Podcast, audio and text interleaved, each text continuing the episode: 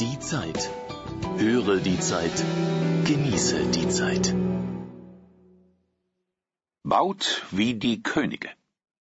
Der Palast der Republik ist hässlich, wird aber noch gebraucht, solange das Schloss fehlt.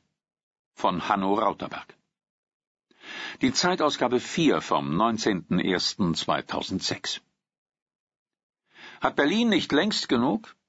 Genug vom Nichts, von Öde, Leere, Brache? Ausgerechnet im Herzen der Hauptstadt soll jetzt noch eine Hundewiese entstehen und das gleich zum Weltrekordpreis von 15 Millionen Euro.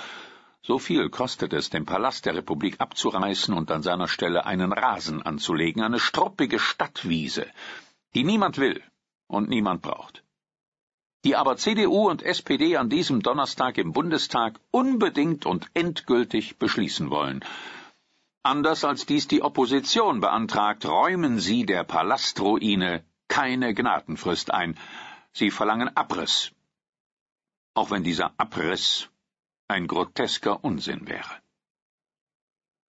Es stimmt schon, der Palast, Relikt aus DDR-Tagen, ist ein Monster, halb verwest und finster hässlich, aber solange nicht endgültig klar ist, was an seine Stelle treten kann, spricht alles dafür, ihn zu erhalten. Erstens das Geld. Selbst so wie der Bau heute aussieht, hat er noch einen Wert von 100 Millionen Euro, eine Summe, von der man locker zwei kleinere Museen bauen könnte. Will sich der Bund tatsächlich eine solche Geldvernichtung leisten? Warum nicht den Bau stehen lassen und ihn weiter nutzen für das, was auf dem Schlossplatz einst entstehen soll, das sogenannte Humboldt-Forum mit barocker Schlossfassade? Ein geschickter Architekt würde es allemal hinbekommen, das alte Stahlskelett in einen Neubau einzufügen und könnte so dem Bund viele Millionen Euro sparen. Zweitens die Kultur. Wer den Palast abreißt, vernichtet auch das fulminante Theater-, Kunst- und Partyleben, das sich dort in den vergangenen zwei Jahren entwickelt hat. Fast wäre die Ruine geborsten vor lauter Aktionen und Ausstellungen, so groß waren Überschwang und Experimentierlust. Paradoxerweise entstand just in der Palastruine jener Bürgersinn, von dem die Schlossbefürworter geschwärmt hatten und den sie ganz allein für sich reklamierten. Auch wenn natürlich nicht alles glückte, wurde der Palast doch zu einem Magneten, zum Zentrum der jungen Kultur in Deutschland, selbst von der New York Times bejubelt. Auch in den kommenden Jahren könnte dort noch vieles Unerwartete entstehen. Während der Fußball-WM ließe sich in den weiten Sälen sogar ein Hallenturnier abhalten.